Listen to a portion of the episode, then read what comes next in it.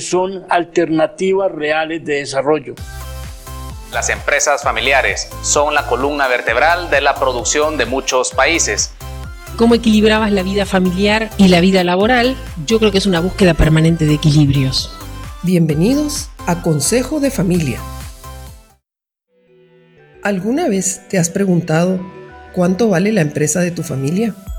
¿O tal vez cuánto vale tu parte? Estas preguntas surgen invariablemente en las primeras etapas de la profesionalización de la empresa familiar. El origen de esta duda muchas veces lo encontramos en un cuestionamiento existencial. ¿Nos escogemos como socios? Y como muchas otras, esta ni viene sola ni es fácil de responder. Mi nombre es Margaret Abbott. En las próximas sesiones estaremos profundizando en el tema de la evaluación de las empresas familiares. ¿Qué vende el que vende? ¿Y qué compra quien compra?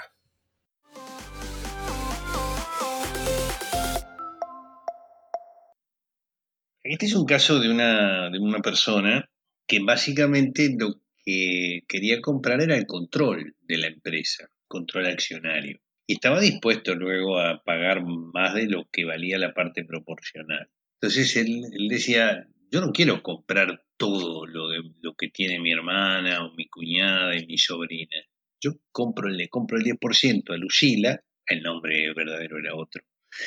Y con eso ya tengo la mayoría que necesito para manejar esto como se me dé la gana. Lucila está peleada con todos y yo le voy a ofrecer pagarle mucho más de lo que vale su parte y además le voy a dar una indemnización por los años que trabajó como si fuese una empleada. Ella a mí me va a vender seguro y después que los hermanos y la madre se arreglen. Y agregaba, dice, los hermanos son inofensivos, la conflictiva es ella. Entonces él compraba el poder, él compraba el control y ella al vender compraba su paz. Entonces el valor tenía el valor que tiene el poder y el valor que tiene vivir en paz. Un bien que no hace bien ya no es un bien, dijo Lucila, ¿no? Y a mí esto no me hace bien. Siempre recordé aquella frase que uno podría asociarla a los labios de, un pastor o de un profeta o de un coach. Pero esta era una accionista como tantas otras de una empresa familiar en donde se sentía encerrada. Y así mismo dijo, un bien que no es un bien ya no es un bien y vendió su parte en una cifra atractiva, compró su paz y el otro hermano compró el poder. Y de esa forma el valor contempló no solo el valor de la empresa calculado por métodos técnicos, sino estos beneficios menos visibles, menos evidentes que tenía para ambas partes el número al que se había llegado en la operación. Soy Juan Carlos Aimeta, y bueno, hace ya 20 años que trabajo con familias empresarias ayudándolos a encontrar respuestas a estas preguntas y a otras relacionadas con cuánto vale lo nuestro. En la empresa familiar es una pregunta que no siempre se responde con fórmulas financieras, porque hay un componente emocional muy fuerte en estas operaciones y bueno, no todo se puede reducir a números. No podemos decir que una familia es un 10% más feliz. Así que en estas, en estas respuestas intervienen muchísimas veces condimentos emocionales que hacen que el número final sea una mezcla de variables racionales y variables emocionales. Y las fórmulas que se aprenden en las escuelas de negocios son por lo menos incompletas para resolver estos dilemas.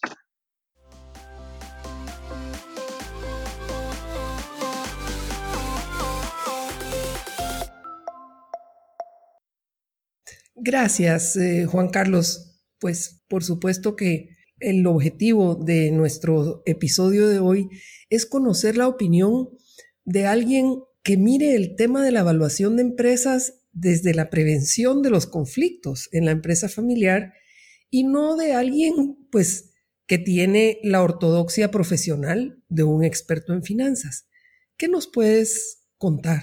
Del tema, Juan Carlos, ¿cuáles han sido algunas experiencias que tú puedas compartir con nosotros que sean valiosas para las personas que nos están siguiendo?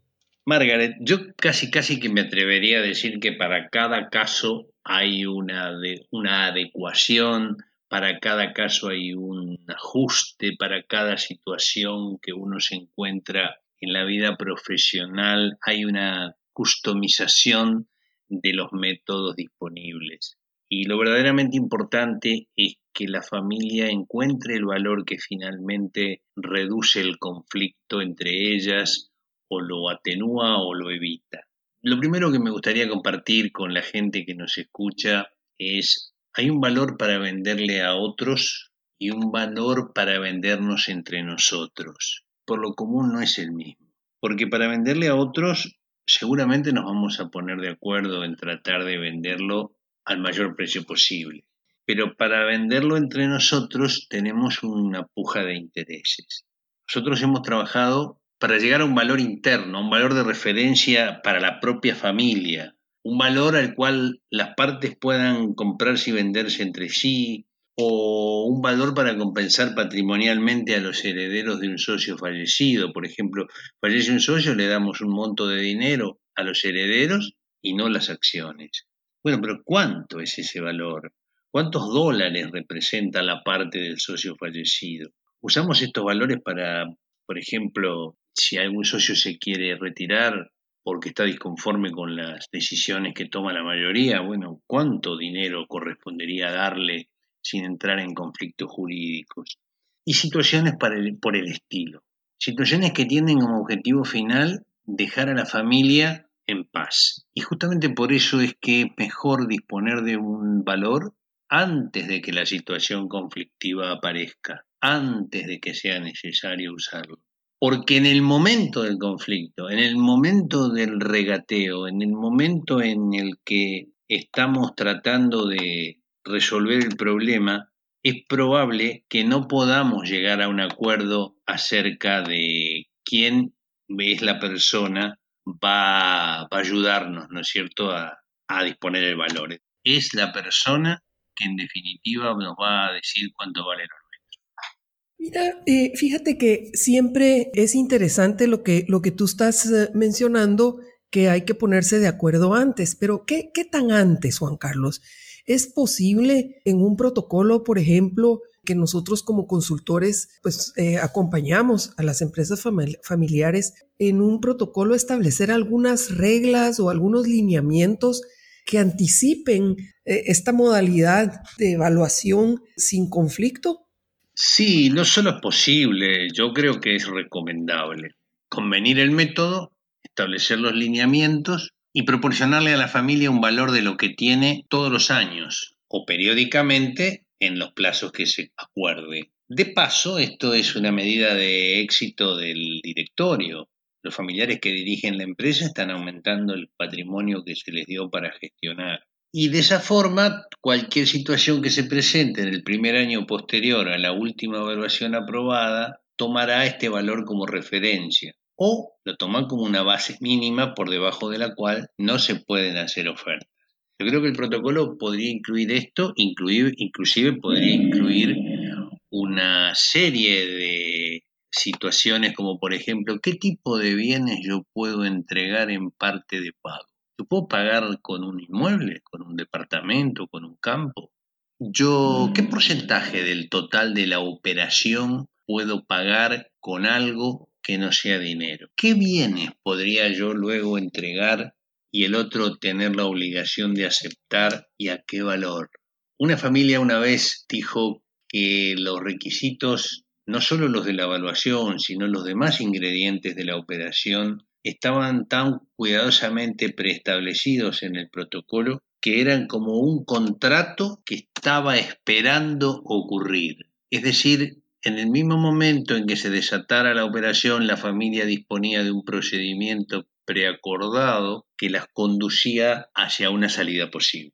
Qué interesante. Y fíjate que por otro lado, eh, me decía un cliente, es que si nosotros valuamos la empresa, si nosotros ponemos eh, en evidencia el patrimonio, no estaremos estimulando a, aquellos que están menos comprometidos a, querer verlo como una oportunidad de liquidez y que eso eh, constituye alguna, alguna tensión entre los socios?